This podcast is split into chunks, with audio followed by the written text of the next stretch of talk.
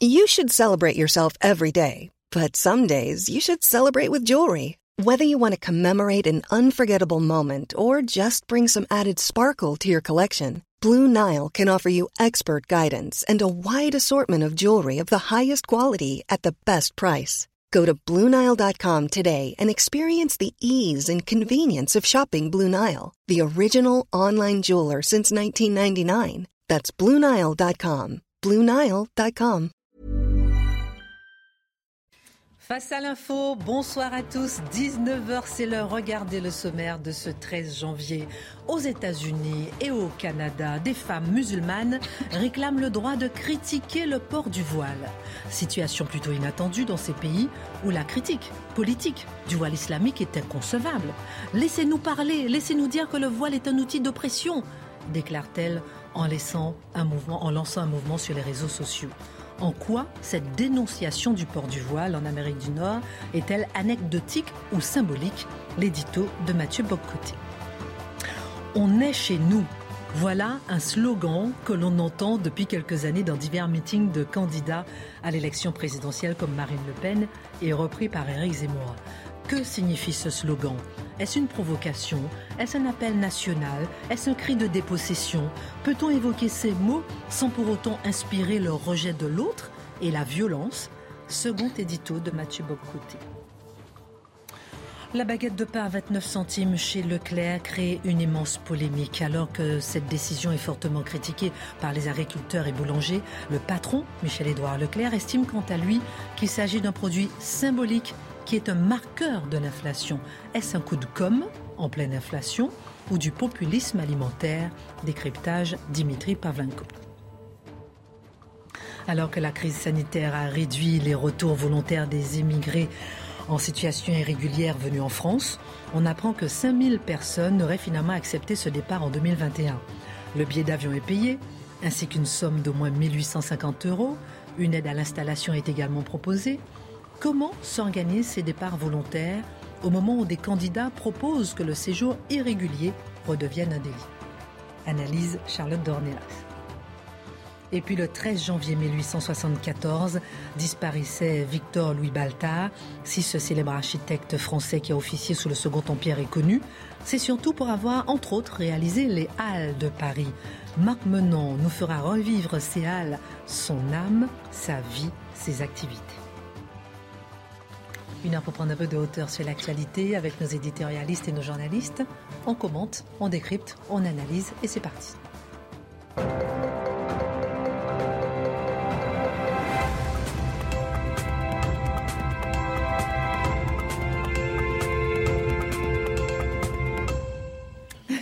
Bonsoir à tous. Comment allez-vous? Comment va mon Marc? Bah écoutez, je vais très très bien. Il a fait, il a sorti la cravate rouge des tyrans. bah, je l'avais oublié, alors j'ai été en acheter une comme ça, j'ai ah, Je, je, me disais bien qu'elle était nouvelle. Je connais bien votre garde-robe. Ça va, Charlotte? Ça va. Resplendissante, en forme? Elle a sorti son stabilo ce soir. C'est la contagion des stabilos. La contagion, il revend. Il y a un trafic de stabilo. Dimitri arroche ses fans de moi. Et Dimitri et Mathieu, toujours la grande forme. Absolument. Olympique. Olympique. Les Européens en général, et les Français en particulier, ont tendance à croire que les pays, nord-américains sont profondément étrangers à la laïcité et que la critique du voile islamique y est sinon inimaginable, à tout le moins très rare. Pourtant, on apprenait dans Marianne que le port du voile y est critiqué aussi. Est-ce vraiment le cas, mon cher Mathieu, ou bien est-ce vraiment simplement anecdotique? Alors, c'est le cas, mais il faut avoir d'abord une vision d'ensemble des deux grands pays d'Amérique du Nord, donc les États-Unis et le Canada, pour voir comment ils se représentent en fait euh, la liberté religieuse, le voile islamique, la question de la religion dans l'espace public, pour voir pourquoi la question de la laïcité leur est fondamentalement étrangère. Alors, aux États-Unis, on le sait, c'est un pays qui est fondé à ses origines, presque à la manière d'un pays d'exil pour des sectes, euh, des, sectes protestantes, donc qui, fuient aux États-Unis, qui euh, s'y retrouvent et, qui fondent la liberté religieuse, donc la défense de la liberté religieuse, la première liberté qui soit, la liberté la plus importante, celle sur laquelle est fondée en fait l'association politique, la société civile. D'ailleurs, vous le noterez, aux États-Unis, les groupes religieux, quels qu'ils soient, sont très présents. Ils, constituent la société civile. Une bonne partie du tissu d'entraide sociale est fondée sur les associations religieuses, une forme de société civile avec tant et tant de confessions qui occupent l'espace public. On ajoutera deux choses qui ne relèvent pas du détail qu'on a cette formule des présidents américains, quels qu'ils soient d'ailleurs, hein. euh, euh, God bless America, c'est-à-dire que Dieu bénisse l'Amérique. Qu'est-ce que ça veut dire? C'est qu'afficher sa foi dans l'espace public, quelle qu'elle soit, que vous soyez bon, catholique, c'est un peu louche, mais ça passe maintenant. euh, autant de Kennedy, ça passait moins bien. Euh, protestant, les différentes nuances de protestantisme, mormon, Mitt Romney, on pourrait donner d'autres exemples. Eh bien, quand vous affichez votre foi dans l'espace public, quelle qu'elle soit, c'est bien. Si vous êtes athée, ça passe moins bien. D'une certaine manière, le, les croyances religieuses ostentatoires font partie de la piété civique aux États-Unis.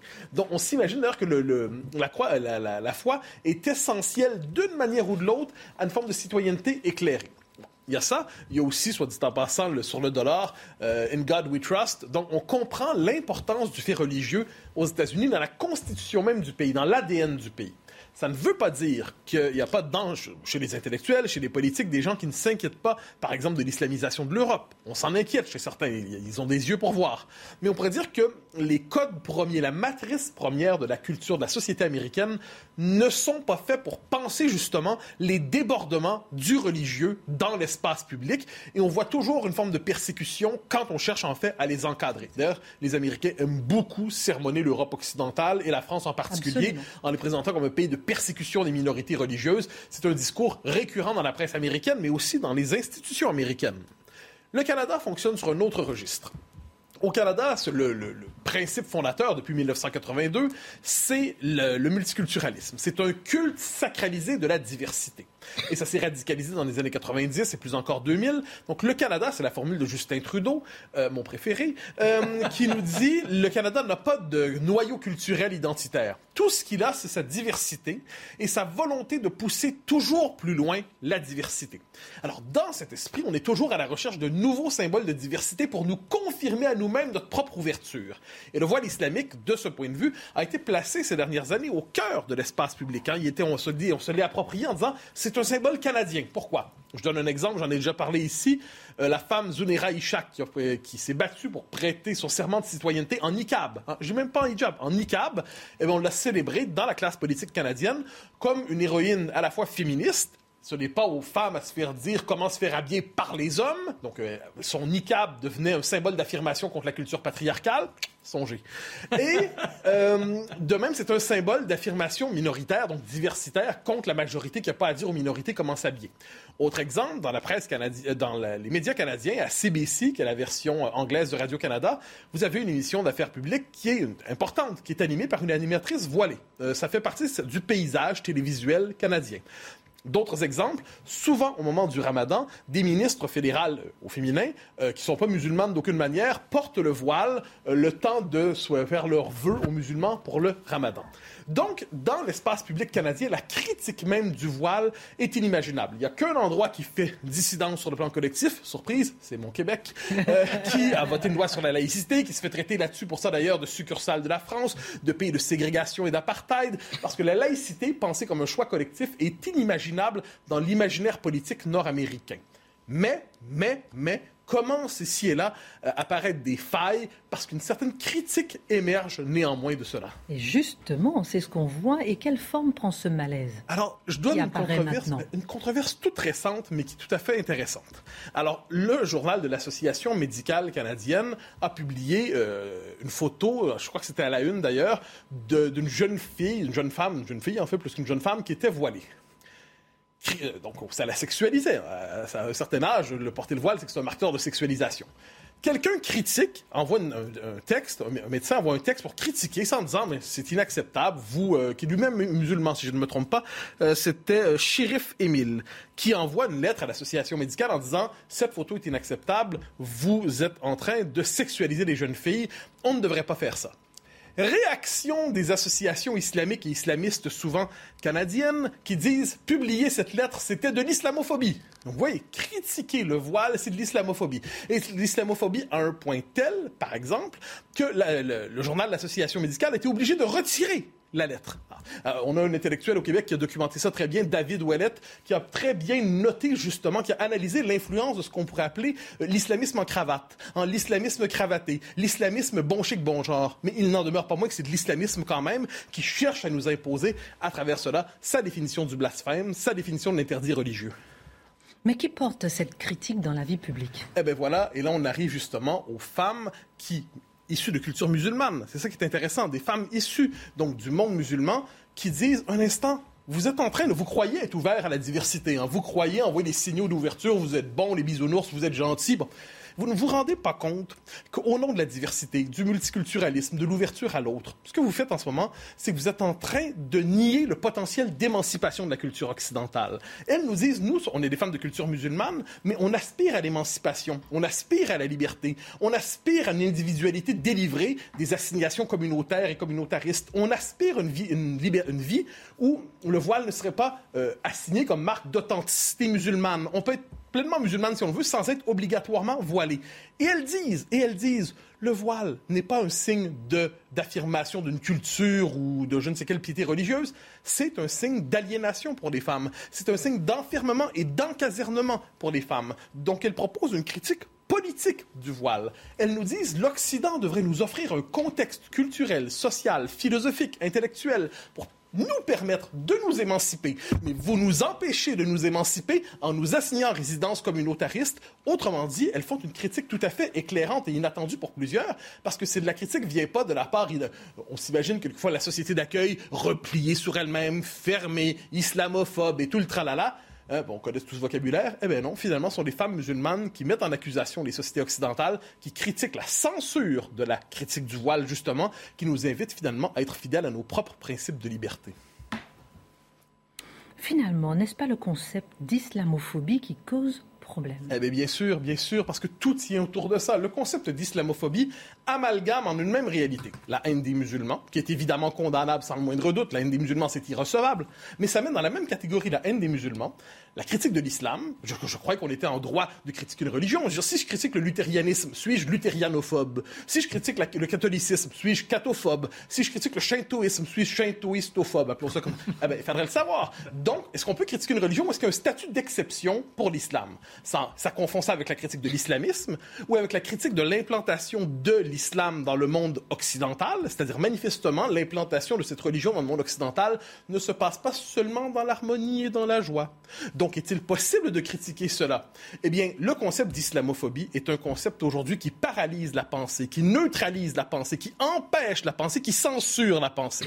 Et de ce point de vue, nous devons nous en délivrer pour reprendre une critique légitime du voile. Pourquoi? Parce que le voile, quoi qu'on en dise, n'est pas qu'un symbole de piété personnelle. Dans le monde qui est le nôtre, la signification objective qu'il porte, c'est non seulement euh, l'aliénation des femmes, nous le savons, mais c'est aussi une déclaration de non-appartenance au monde occidental. C'est un signe de marqueur communautariste qui consiste à dire j'appartiens à ma communauté avant de me fondre pleinement dans la société. C'est un marqueur à certains égards de rejet du monde occidental et de ce point de vue, nous sommes en droit de le critiquer pour tendre la main à celles qui sont chez nous et leur dire vous pouvez vous y émanciper, mais délivrez-vous de ce marqueur communautariste. Très intéressant cette analyse. Euh, réaction de Charlotte Dornelas. Et moi, je pense qu'il y, a plusieurs choses, moi, qui m'étonnent beaucoup. Vous savez, on a beaucoup parlé ces dernières années de la place du blasphème, euh, en, en, faisant même de manière rhétorique, enfin, en parlant de droit au blasphème aujourd'hui en France. Tout le monde était d'accord, notamment après euh, l'attentat de Charlie Hebdo. Et en même temps, on se rend compte que le blasphème a changé. C'est-à-dire qu'il y a, y a un blasphème qu'il est interdit de faire, c'est la critique rationnelle et sans injure de, de dogmes qui appartiennent à une religion, qui là est qualifiée d'islamophobie par beaucoup de gens qui, par ailleurs, revendiquent qu'un droit au blasphème. C'est quelque chose que, d'une part, je n'ai jamais compris, et d'autre part, il faut faire la distinction entre la volonté d'une primauté culturelle dans un pays parce qu'il y a une culture historique qui doit primer, la critique rationnelle de certains dogmes, la critique religieuse, pareil, de la primauté de la vérité entre les religions et l'injure. Ce sont des choses extrêmement différentes. Et si on les différencie, on pourrait peut-être parler calmement euh, de ces sujets-là. Alors, euh, moi, j'avais fait une enquête pour, pour mon livre et j'ai rencontré des, la laïcité dévoilée. La, laïcité dévoilée, qui me disaient Mais voilà, vous nous assignez à tout jamais à être tributaires d'un élément où, en plus, on nous confond, nous, par exemple, arabes, avec musulmans. On peut être d'une autre confession, mais ça nous est interdit car dans le quartier où nous sommes, il nous faut suivre la ligne de la famille. Et il y a cette députée hollandaise qui venait euh, d'Afrique qui souhaitait justement pouvoir jouir de cette situation et qui a fini par être menacée de mort parce qu'elle clamait qu'elle voulait être une femme vivant selon sa fantaisie et son émancipation intellectuelle. Mais moi, je vais faire une proposition. Vous savez, les, euh, on distingue les europhobes des eurosceptiques. Hein. Et là, on dit plus, le terme eurosceptique s'est imposé comme euh, ces gens ne rejettent pas totalement l'Europe, mais ils la critiquent. Eh bien, les islamophobes doivent se distinguer des islamo-sceptiques. Être islamo-sceptique, ça veut dire je n'ai pas de haine, je n'ai pas peur de l'islam en soi, mais euh, je prétends pouvoir euh, le critiquer. Ces femmes sont-elles islamo-sceptiques? Moralité. oui, mais en fait, je pense qu'il faut voir la présence euh, du voile qui s'étend. C'est ça le problème. Eh C'est-à-dire, à l'échelle de l'histoire, c'est devenu un marqueur des islamistes pour marquer leur conquête de l'espace public, une colonisation de l'espace public par l'islamisme. Et si nous ne sommes pas capables d'y répondre en dernière instance, quand il sera trop tard, parce qu'il sera un jour trop tard, nous serons paralysés. Nos libertés auront été instrumentalisées par des gens qui ne les, qui ne les respectent que pour imposer leur propre pouvoir. C'est déjà le cas dans, des certains, dans certains lieux, malheureusement. On en parlera, euh, on parlera dans la deuxième partie, dans le deuxième édito, du slogan On est chez nous. Qu'est-ce que cela signifie? On est chez nous, on peut l'entendre dans les quartiers, dans les banlieues. Mais là, ce sont des politiques qui le disent et des candidats à la présidentielle. On va analyser ce que ça veut dire. Dimitri, la page économie euh, maintenant. Voilà un prix qui fait polémique. 29 centimes. Qui a 29 centimes euh, à, me prêter pour acheter une petite baguette chez Leclerc Je même vous le ah non, même l'offrir. On vous donnera un peu plus pour aller en boulangerie. Alors, c'est chez Leclerc, prix bloqué pendant au moins 4 mois. C'est le dernier coup de com' de Michel-Édouard Leclerc en soutien au pouvoir d'achat des Français érodé par l'inflation. Et ça fait hurler agriculteurs et boulangers. Ce bah, c'est pas très très surprenant. Vous savez, Leclerc et les agriculteurs, c'est une longue histoire d'inimitié quand même sur la question des prix.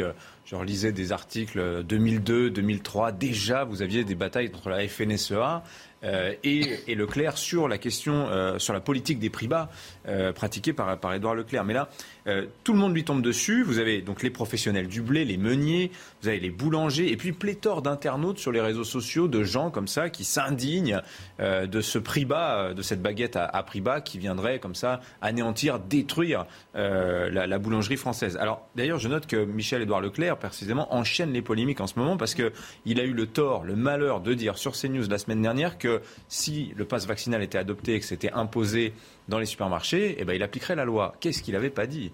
Hashtag euh, boycott Leclerc. Et ça tourne, et ça tourne, et ça tourne. Bref. Alors en tout cas, cette polémique du pain est très intéressante parce que d'abord, euh, elle oppose sur un produit symbolique, le produit le pain, sur une question brûlante le pouvoir d'achat, deux grandes figures comme ça de la vie économique française. Donc d'un côté, les grands méchants distributeurs et de l'autre, les gentils agriculteurs. C'est vraiment la caricature. Hein. Alors d'abord sur le pain, avant qu'on se demande si ça fait grossir, parce que le pain aujourd'hui, vous savez, n'a pas bonne presse, le pain, rappelons-le, c'était la base de notre alimentation. C'était même, même la, la métaphore de l'alimentation. Le pain, donne-nous notre pain quotidien. Hein, et le pain signifiait alimentation. Et le travail, d'ailleurs, c'est quoi? C'est le gagne-pain. Vous voyez, donc la, force symbolique et la flambée des prix du pain, dont on va parler dans un instant. Rappelons quand même que dans le passé, elle a quand même joué par moment un rôle historique majeur. 1789, qui les Parisiens vont-ils chercher à Versailles? Le boulanger, la, boulangère et le petit métron. D'ailleurs, saviez-vous que jusqu'en 86, à Paris, c'est le préfet de police qui fixait le prix du pain? C'est dire à quel point c'était une question politique, une question d'ordre public, cette question du prix du pain.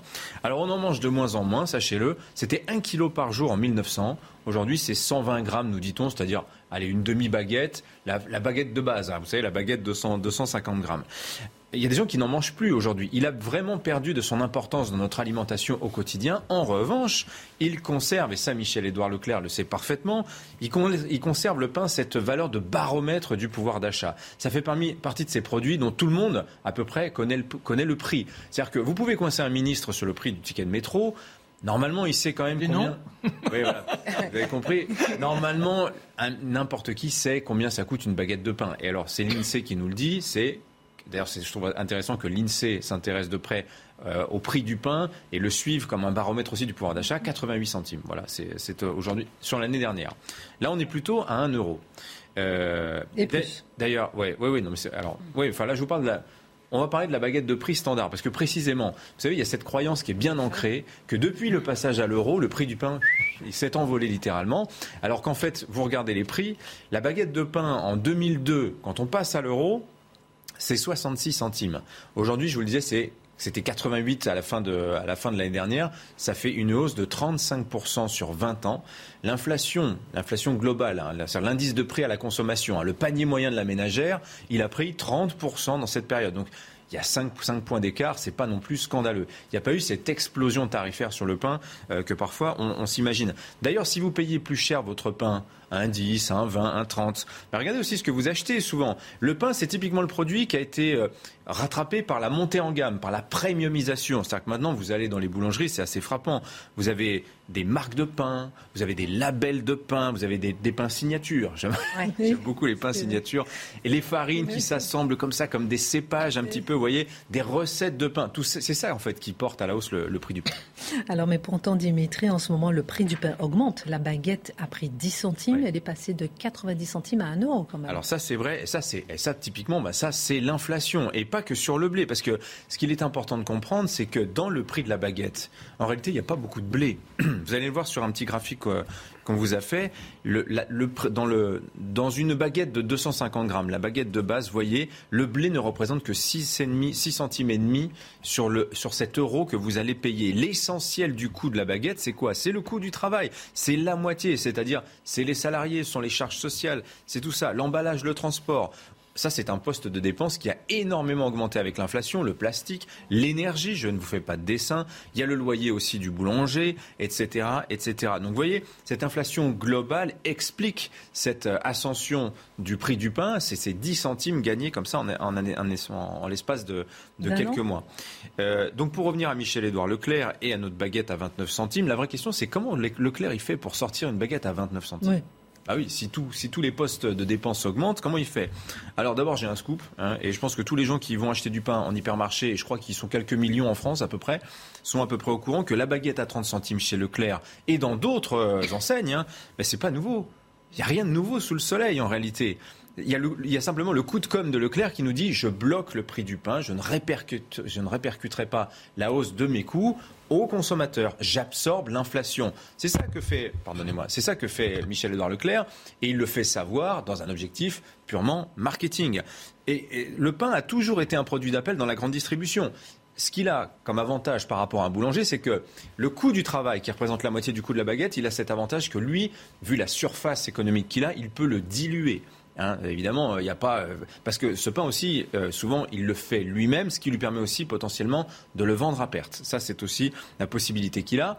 Et comme c'est un hypermarché, il a, il a cette puissance commerciale que n'a pas un boulanger, mm. qu'il peut répartir sa marge. Et la marge qu'il ne fera pas sur le pain, eh bien, il le fera sur un, sur un autre rayon. Et c'est aussi précisément ce que lui reprochent aujourd'hui les agriculteurs, qui eux, bah, n'ont pas cette euh, surface commerciale et cette capacité-là.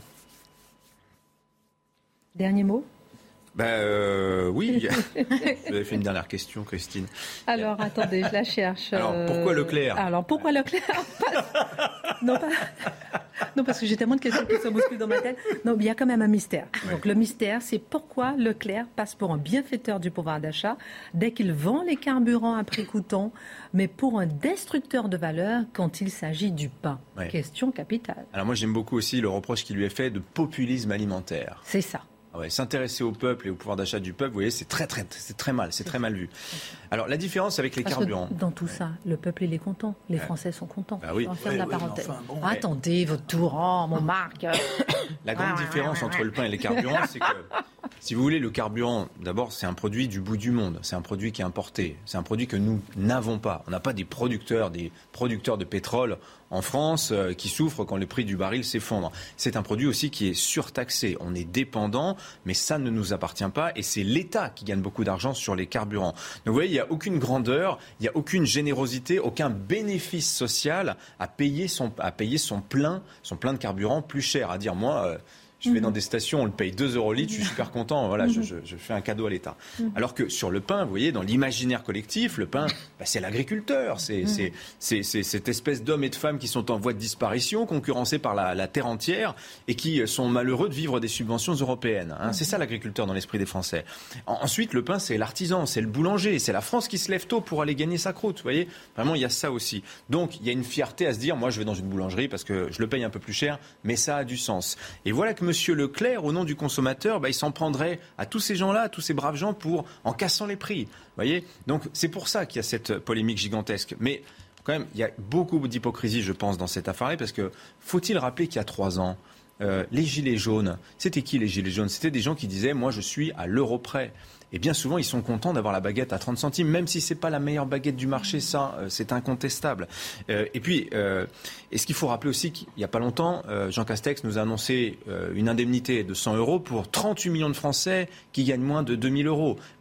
15 millions de Français qui gagnent moins de 1000 euros par mois. La baguette à 30 centimes, quand on est à ces niveaux de revenus, ça, ça, ça a du sens. Et puis, la vérité commerciale, ce qu'il faut dire, c'est que les agriculteurs, on les encourage dans des productions de qualité, mais les Français, aujourd'hui, et ça fait longtemps que ça dure, beaucoup n'achètent plus des produits.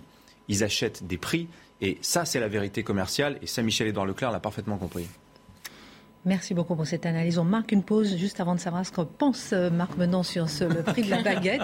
On va savoir aussi avec Charlotte pourquoi et comment sont partis 5000 euh, émigrés euh, en situation irrégulière. Ils sont repartis dans leur pays d'origine avec 1850 euros en poche. Comment ça se passe en fait concrètement? On analysera. On se retrouve dans quelques petites secondes. Une minute. Rendez-vous avec Pascal Pro dans l'heure des Pro 2 du lundi au jeudi de 20h à 21h. C'est un slogan qu'on a entendu dans les meetings de Marine Le Pen. On est chez nous. Un slogan repris par euh, euh, Éric Zemmour. Que veut dire ce slogan? On va l'analyser dans un instant. Est-ce une provocation? Est-ce un appel national? Est-ce une dépossession? Est-ce au contraire peut-être un cri qui pousse à déclencher la haine, la violence On en parle dans un instant avec Mathieu Bocoté. Juste avant, on va réagir quand même euh, sur la chronique de Dimitri avec sa baguette à 29 centimes qu'il n'a pas osé acheter. Est-ce que c'est du populisme alimentaire Non, mais c'est moi, je trouve ça, je trouve ça monstrueux. Vous n'achetez pas de pain, arrêtez de faire ça. Mais non, mais le problème n'est pas là. Le problème, il, mange du pain déjà, déjà, je croyais que dans la loi, il était interdit de vente à perte. Alors pourquoi Ça dépend si vous revendez le produit tout fait, mais si vous le mm. faites vous-même, vous avez le droit. Non, mais bon, déjà c'est inadmissible. Ça veut dire quoi? C'est que l'on condamne les gens qui travaillent à être de plus en plus pauvres. Mais après on dit oui, mais vous aurez votre vous aurez votre truc dégueulasse, pas cher. Vous vous rendez compte la mécanique dans laquelle on s'est installé C'est-à-dire qu'il faut payer de moins en moins cher les gens pour qu'ils produisent, et ensuite on leur dit oui, mais ce que vous allez acheter, c'est tellement accessible, vous n'allez pas vous plaindre, parce que c'est quand même ça la logique. Oui, c'est vrai, c'est vrai. Bah ben non, enfin, il y a quelque chose qui est ça devrait être condamné par la loi. On est là pour donner de l'espoir aux uns aux autres. Vous êtes un gamin, vous passez votre brevet de, de, de, jeune boulanger, et à la fin, on va vous dire, bah oui, mais vous gagnerez que 7,80 euros parce que chez Leclerc, ils fabriquent ça en machine, et nous, on ne peut pas être sinon concurrentiel. Donc il n'y a plus d'emploi pour celui qui suit sa filière de boulanger, qui est fier de se lever à 3 heures du matin. Mais c'est dégueulasse. Je suis désolé. J'aime les mots, mais de temps en temps aller chercher la retour de vocabulaire, ça va permettre de l'envoyer comme ça pour éclabousser ceux qui ont ce type de politique. 19h31, c'était le coup de gueule de Marc le coup de gueule permanent. Il est, il est, né dans un coup de gueule. Un mot de la fin peut-être sur ce sujet, peut-être une moralité Non mais Marc a raison, je pense que c'est un des problèmes de, de pouvoir d'achat, c'est qu'à vouloir faire des prix bas, on paupérise la France depuis des années et la baguette à 29 centimes en est une illustration euh, parfaite. Simplement, je pense qu'il faut quand même un peu dépassionner le débat et c'est ce que j'ai tenté de faire tout à l'heure. Il faudrait que Fabien Roussel s'empare du dossier. Ça a bien marché, ouais. Il faudrait que Fabien Roussel s'empare du dossier, il gagnera encore des points à gauche. On aborde souvent les départs forcés des immigrés en situation irrégulière, mais peu les départs volontaires. Hier, le patron de l'Office français de l'immigration et de l'intégration, l'OFI, annonçait le retour volontaire de 5000 étrangers en situation irrégulière l'année dernière, en 2021. C'est assez particulier comme situation. On vous paye pour partir. Est-ce que vous pouvez nous expliquer comment ça fonctionne, Charlotte? Alors, le retour volontaire, c'est en effet une aide qui est proposée par cet Office euh, français de l'immigration et de l'intégration pour les étrangers en situation irrégulière. Ont en gros, cet office-là, ils vont, ils vont voir l'office et quelqu'un les aide à faire toutes les démarches administratives et on leur propose euh, pour ce retour, les frais de voyage sont assumés par cet office, une aide financière pour retourner dans son pays, un soutien administratif pour toute la préparation du voyage et peut s'ajouter à ça une aide à la réintégration dans le pays, donc avec l'aide à l'installation, à la recherche d'emploi ou à la création d'entreprises dans le pays d'origine. Donc c'est un office français qui aide euh, sur tous ces plans-là les personnes. Alors pour l'aide au retour, qui est concerné les personnes en situation irrégulière de manière générale, une personne qui a fait une demande d'asile mais qui ne veut pas la mener euh, à son terme. Euh, elle peut également faire cette demande d'aide au retour. Et une personne qui a reçu une obligation de quitter le territoire français, donc qui a déjà une procédure administrative en cours, c'est-à-dire que le préfet a connaissance du séjour irrégulier par le biais soit d'un contrôle d'identité, soit d'un délit commis, et prononce une obligation de quitter le territoire français à ce moment-là, la personne peut aller demander cette aide à l'Office français de l'immigration et de l'intégration pour euh, retourner dans son pays. Alors après, l'aide à la réintégration dans le pays, euh, qui s'ajoute donc à cette aide au retour, elle concerne les ressortissants de 28 pays. Alors je ne vais pas tous vous les énumérer, mais voilà, il y a 28 pays, dont euh, l'Arménie, le Bénin, la Géorgie, le Gabon, l'Afghanistan, le Kosovo, la Somalie, la Russie aussi. Donc voilà, 28 pays quand même, c'est pas mal. il faut que le projet soit approuvé par un comité de sélection de cet office-là présent dans le pays d'origine, savoir si le projet est viable, euh, euh, s'il y a vraiment quelque chose à faire. Et là, ça concerne les étudiants, les jeunes professionnels ou des volontaires du service civique dans le pays d'origine euh, dont le séjour en France arrive à son terme. Donc avant les, enfin il faut que le séjour soit, euh, euh, enfin que le terme du séjour pardon soit dans les trois mois. Et là il y a une aide à la réintégration. Alors cette année vous l'avez dit il y a 5000 étrangers, je, je, répète en situation irrégulière donc ils sont arrivés en France sans faire les démarches pour arriver de manière légale qui en ont bénéficié. En 2019, pour euh, comparaison, c'était 8000 personnes qui en avaient bénéficié. En 2020, 4500, parce que, euh, évidemment, la période Covid euh, a rendu très compliqué non seulement les départs forcés, les retours forcés, comme on dit, mais également les retours aidés.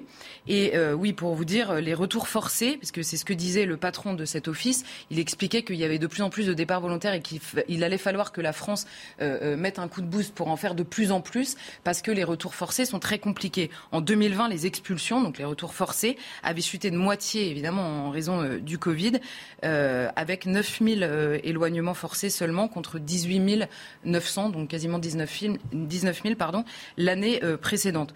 Juste une information, le, vol n'est pas compris dans le prix, mais l'aide au retour, c'est 1850 euros minimum. Donc on comprend que pour 5000 personnes, si c'est par personne, alors bon, avec les ajustements, s'il y a des familles, etc., c'est en gros 9 millions d'euros. pour ces 5000 personnes, simplement l'aide, l'argent qui leur est donné pour retourner dans le pays, sans compter le vol ou la possible aide à la réintégration dans le pays d'origine.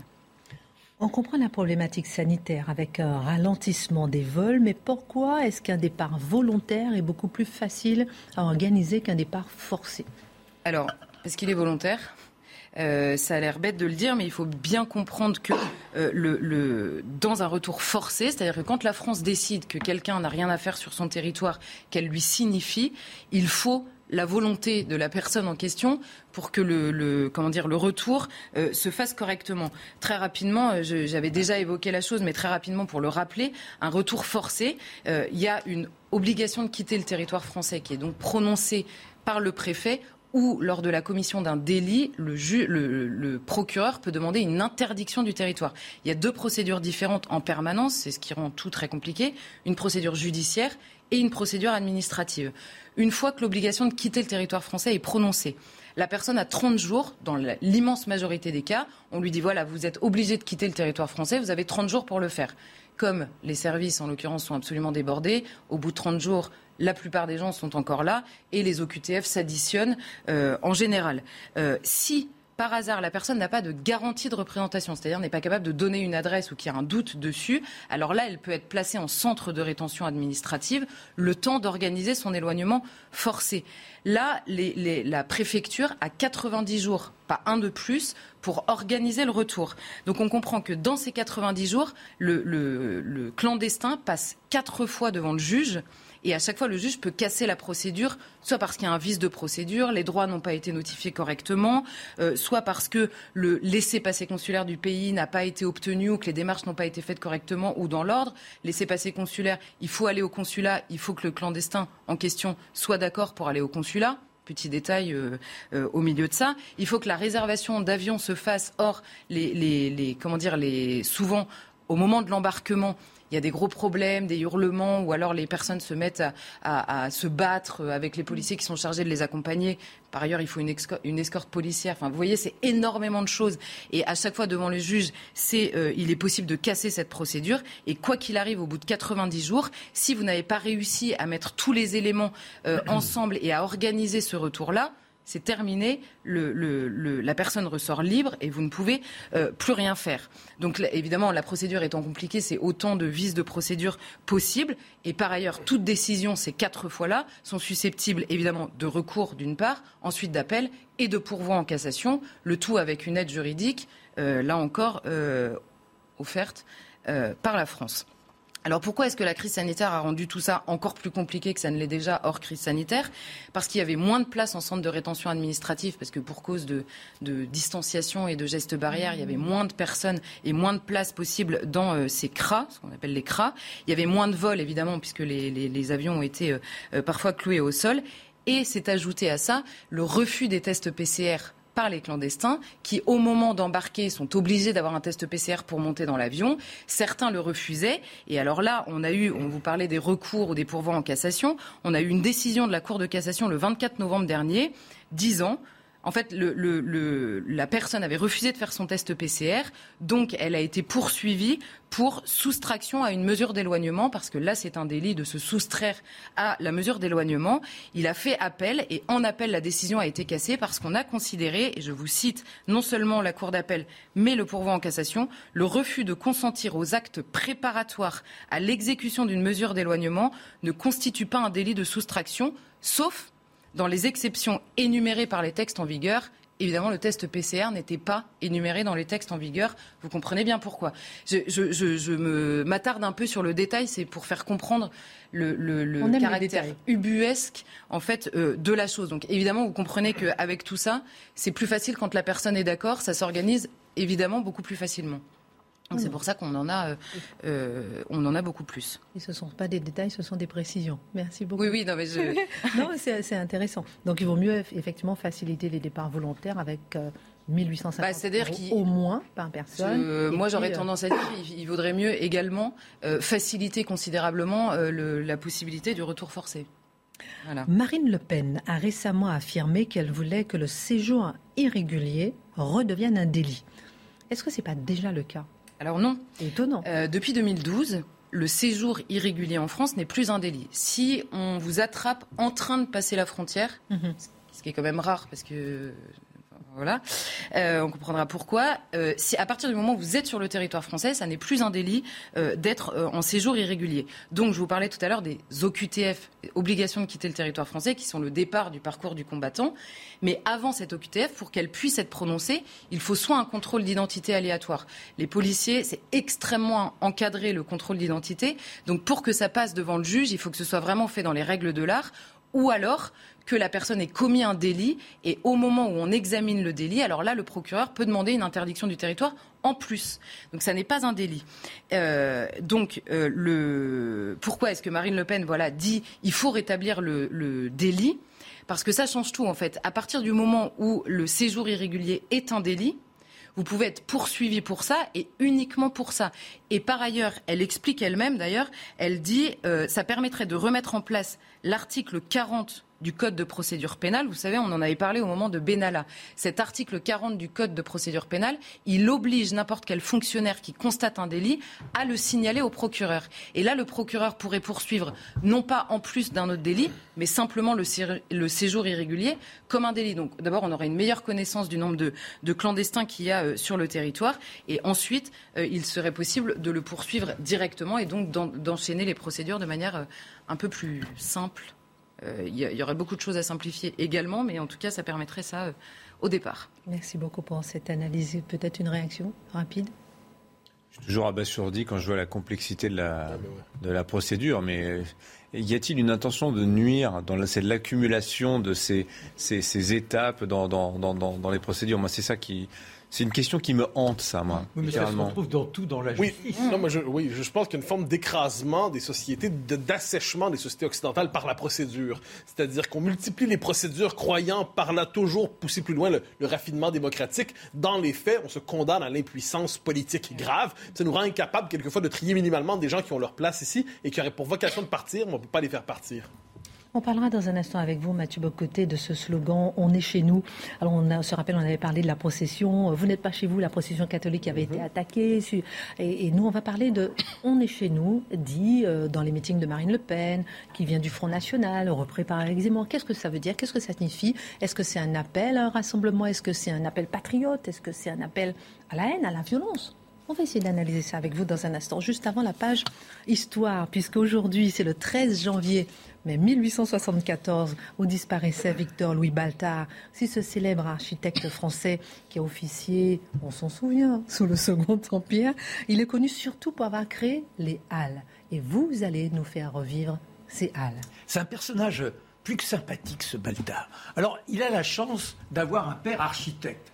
Quand vous avez un père qui érige les grands bâtiments. Forcément, le gamin, quand il voit les mouches voler à l'école, qu'il est dissipé, il prend son crayon, il fait comme papa, et il se dit un jour, je serai architecte. Mais pas l'architecte du commun. Non, non, non. Dans cette France qui commence à se changer. On n'est pas encore à Napoléon III, mais néanmoins, il faut la moderniser. Il rêve de grands bâtiments et il arrive, il est retenu pour ses dons, il est retenu pour se rendre à Rome être Grand Prix de Rome. Et en plus, sur place, le bonheur du bonheur, il rencontre Ingres, ce, peintre qui a ce pinceau magique qui donne aux formes la prestance, l'enflammement, qui vous fait décoller, et avec lui donc, eh bien, le désir de transformer cela dans les pierres. Quand il est à Paris, le retour, quelques années sur place à Rome, avec euh, les Italiens, forcément, vous vous dites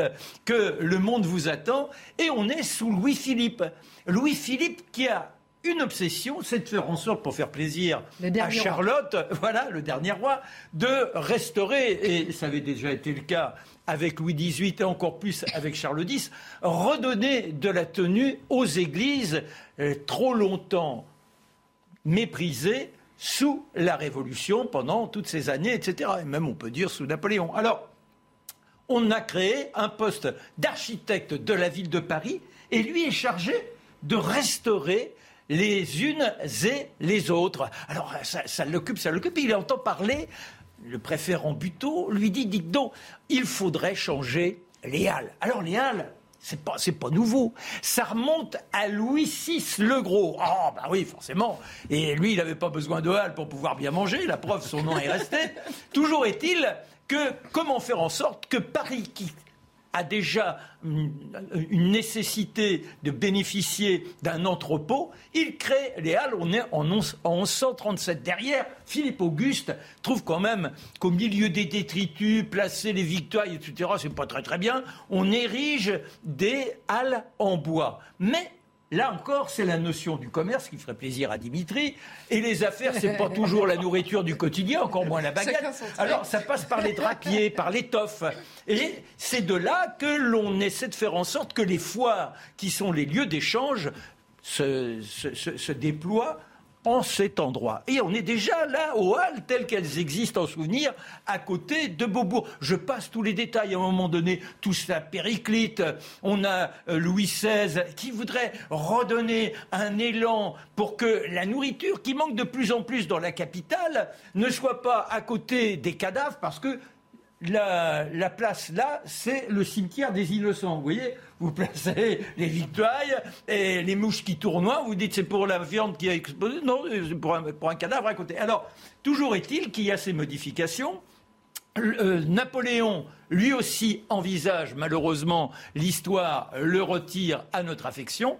Et en 1845, Rambuteau dit il est temps de faire en sorte que les victoires qui sont indispensables, comment les distribuer, il faut refaire le lieu. un concours est lancé et puis Baltar, avec son ami Calais, sont ceux qui sont désignés pour ériger un bâtiment. Alors là encore, déjà les contraintes administratives, il faudra qu'il y ait des marches, il faudra que les portes soient comme ça. Malheureusement, ça ne correspond pas à la réalité. Toujours est-il qu'en 1851, il y a eu le renversement de Louis-Philippe, qui est devenu prince-président, eh bien, Louis Bonaparte, qui n'est pas encore Napoléon III. Il est le premier à poser la pierre de ces nouvelles halles. Et Baltar, avec son camarade, qu'on dessinait ça. Mais c'est du béton, si je puis dire. C'est pas le béton en tant que tel, mais c'est de la pierre. C'est tellement massif que quand deux ans après, l'empereur revient, parce qu'il a été alerté dans la presse, on dit Mais c'est terrible, mais c'est pas possible, c'est monstrueux. On l'appelle le fort des halles. On a déjà le sens de l'humour. Il dit Arrêtez-moi tout ça, il faut faire autre chose.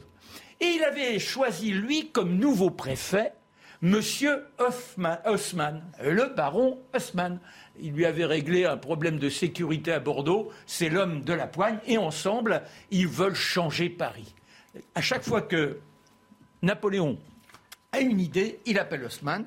Et il fait son petit croquis. Il dit voilà, il faut que ça prenne telle forme. Et là, face à, à il dit je voudrais des parapluies, des parapluies. Alors, Haussmann, Haussmann rappelle Ballard, il dit écoutez, si vous voulez garder le marché, il faut faire quelque chose de léger. Du fer, du fer, du fer, rien que du fer.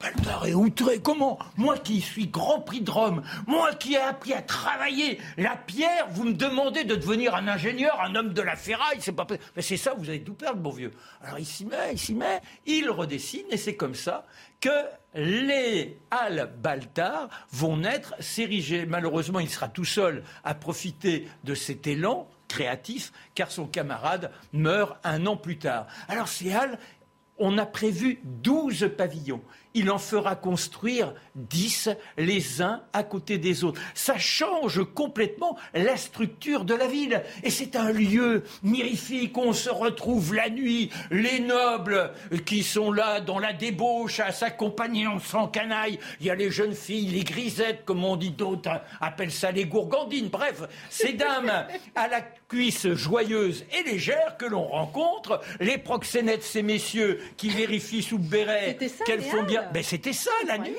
Ah et alors dans une sorte de fraternité outrageante et outragée.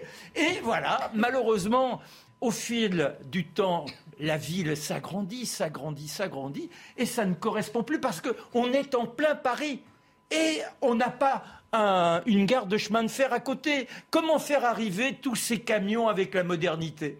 Eh bien, en 1959, on décide, on crée le projet de Ringis qui va occuper pendant des années et qui fait qu'aujourd'hui les Halles se retrouvent en dehors de la ville comme elles l'étaient au départ. Et il nous reste un pavillon Baltard à Nogent-sur-Marne qui est devenu un lieu de culture. Donc on a gardé les artistes qui le soir, la nuit, venaient s'encanailler avec les gens du palais et, eh bien, c'est la manière aujourd'hui de s'entournebouler l'esprit grâce à, ces activités qui ont lieu à Nogent-sur-Marne, à côté des Guinguettes. Merci beaucoup. Donc, ce 13 janvier 1874 disparaissait Victor Louis Baltard. Quand on dit pavillon Baltard, maintenant on sait ce qu'il c'est. Voilà, exactement. Et il meurt dans son lit. Vous voyez oh, Il n'y a aucun drame. Belle mort, si on peut se permettre. Votre très belle mort. Merci euh, beaucoup, euh, mon cher Marc.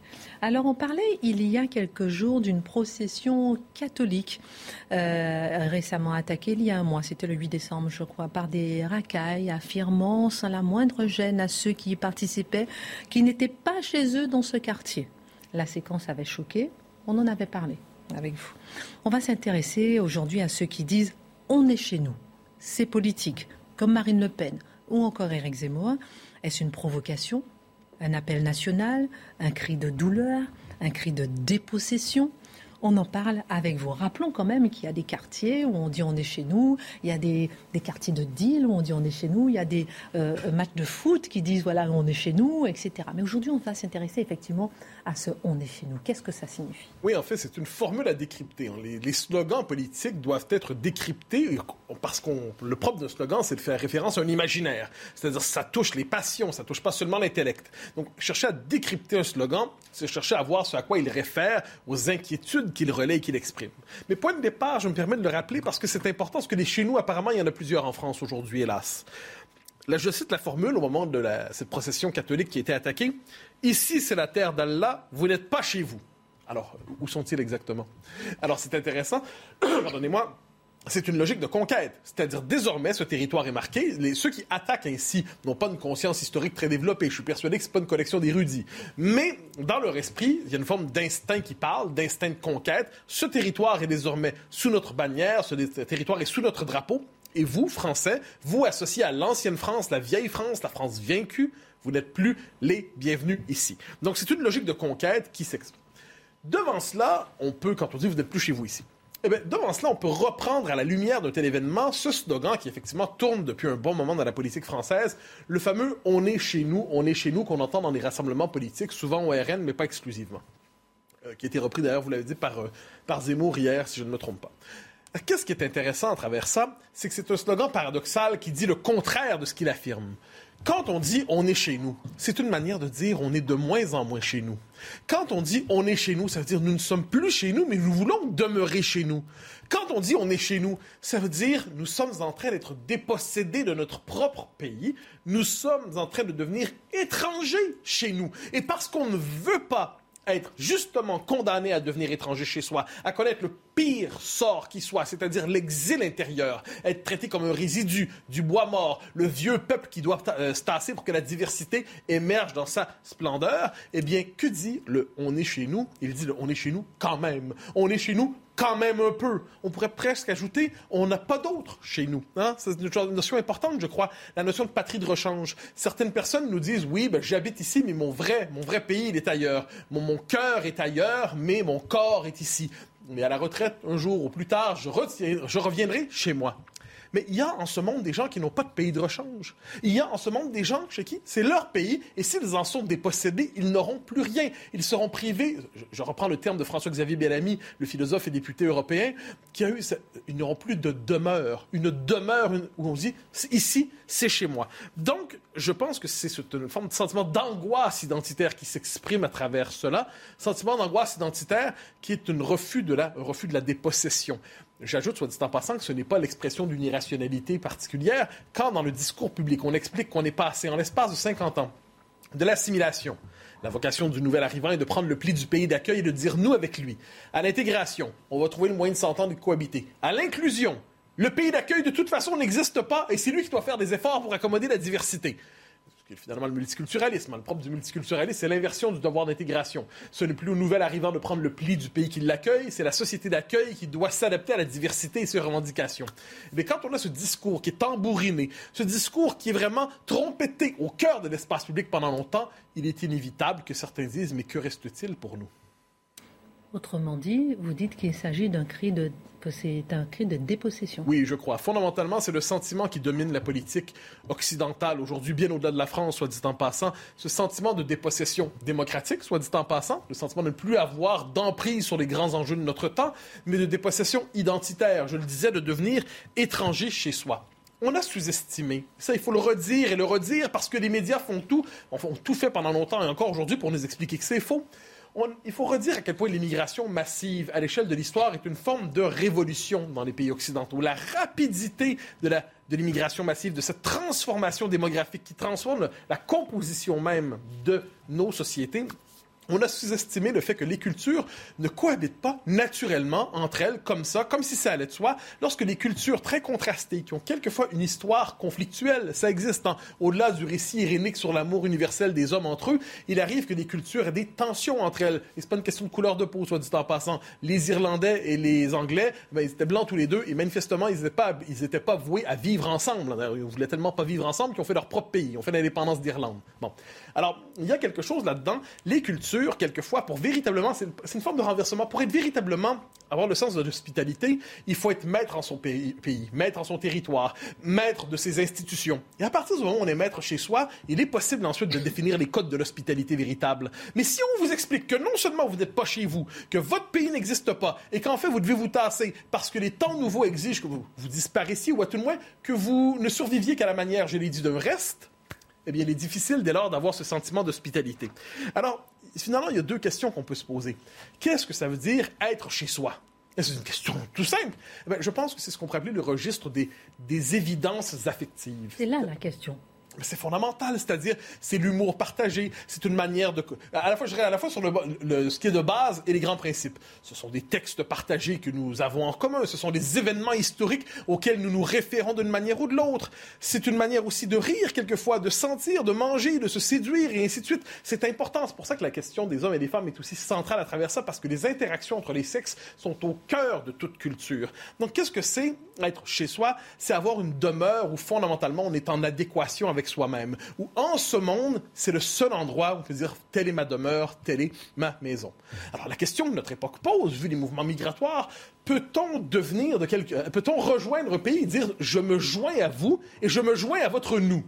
absolument, c'est tout à fait possible de le faire. Mais pour cela, il faut, euh, je dirais, lorsqu'on arrive dans un pays, s'approprier la langue, la culture, la mémoire, l'histoire, les mœurs, l'humour, envoyer quelques signaux. Euh, je vais vous donner deux exemples qui viennent de chez moi, mais ça va vous donner un bon exemple. Vous savez, les Québécois, quand on est en colère, on pige dans le, vocabulaire de l'Église. On est en colère, on dit euh, Christ, calice, tabarnak, ciboire et tout ça. Ce sont des gros mots. C'est l'équivalent de putain, putain, putain, putain. Alors, mais je vais vous donner un exemple. Vous allez voir pourquoi je dis ça. Parce que souvent, quand on a des étrangers qui arrivent au Québec et qui veulent envoyer le signal qu'ils viennent de s'intégrer, j'ai souvent vu ça chez les Haïtiens euh, qui arrivent au Québec. Ils veulent nous montrer qu'ils, euh, finalement, ils deviennent québécois. Ils disent, ah, tabarnak.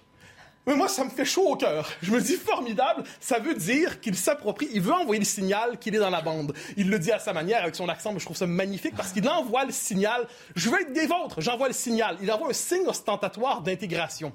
Autre exemple magnifique, celui-là. Vous chez vous. Ben, euh, ben, exactement. J'en ai encore un souvenir ému. C'est une dame qui était venue d'Argentine, qui avait rejoint le mouvement souverainiste québécois quelque part dans les années 2000 et qui nous avait dit avec son bel accent argentin, quand les Anglais nous ont conquis en 1760, depuis je veux me venger.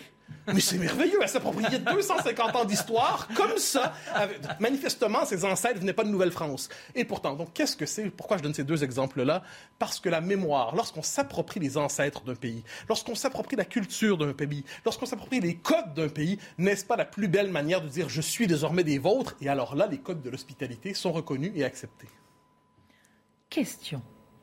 Peut-on évoquer ces mots sans pour autant inspirer le rejet de l'autre, voire déclencher de la violence, voire déclencher de la haine. Certains disent, lorsque on entend des politiques dire on est chez nous, c'est une forme d'exclusion. Ah vous voyez à quel point on est rendu dans un monde un peu fou.